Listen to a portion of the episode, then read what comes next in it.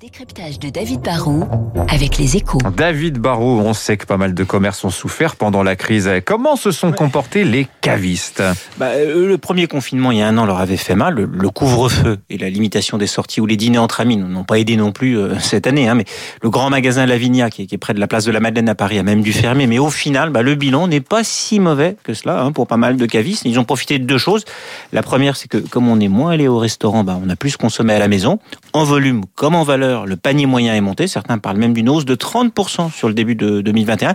Et l'autre bonne nouvelle, c'est que même si le e-commerce a plus profité euh, aux géants du e-commerce qu'aux que, que, cavistes pendant la crise, on ne peut plus dire que le commerce électronique est forcément un ennemi pour les cavistes de quartier. Eux aussi, à la faveur de l'accélération digitale, bah, se sont mis dans les livraisons express en s'appuyant souvent sur euh, des partenaires.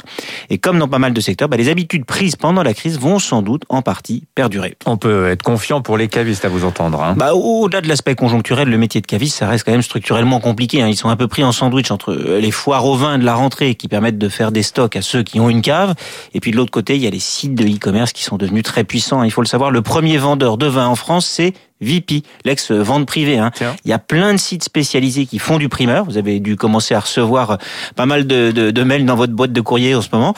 Et puis il y a aussi tous ces sites qui vendent tous les jours et qui proposent une incroyable profusion dans le monde du vin qu'il faut consommer avec modération. Hein. Ouais, je dois boire moins que vous. J'ai pas reçu tant de que ça, moi, David. Hein. Je fais des stocks. Vous êtes un grand sportif aussi. Comment ils peuvent s'en sortir les cavistes coincés, comme vous le dites bah, c'est comme tout le petit commerce. Hein. Il faut jouer sur la, la proximité, sur les horaires, sur le service, sur les livraisons en moins de 30 minutes, et puis surtout sur le conseil, parce que le, le monde du vin, je dois l'admettre, c'est quand même assez compliqué. C'est un peu euh, trop de choix, tue souvent le choix. Il faut être un expert ou euh, ne pas se soucier du, du prix ou s'appelait Alexis Karklins pour être sûr de ne pas se tromper. Un, un bon caviste, c'est un commerçant qui connaît ses produits et ses clients, mais c'est difficile. Hein. Il faut savoir gérer son offre, il faut avoir de la profondeur, de la diversité, des gammes de prix, mais pas trop de stock.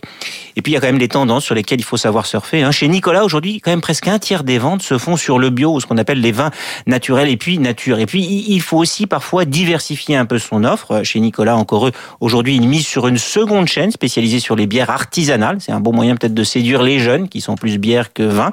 Et chez Nissa, une jeune chaîne relativement jeune qui est en train de monter très rapidement, bah, ils font le pari de la sélection et de la livraison. Quand le marché est un peu encombré, comme souvent, bah, ce qu'il faut, mmh. c'est se différencier. il y a les chaînes, mais il y a tous les indépendants. Si les oubliez pas, ils ont besoin non. de vous, hein, les petits commerces de proximité. Merci David Barou. Euh, bon week-end à vous. Vous revenez lundi. Il est bientôt 8h sur Radio.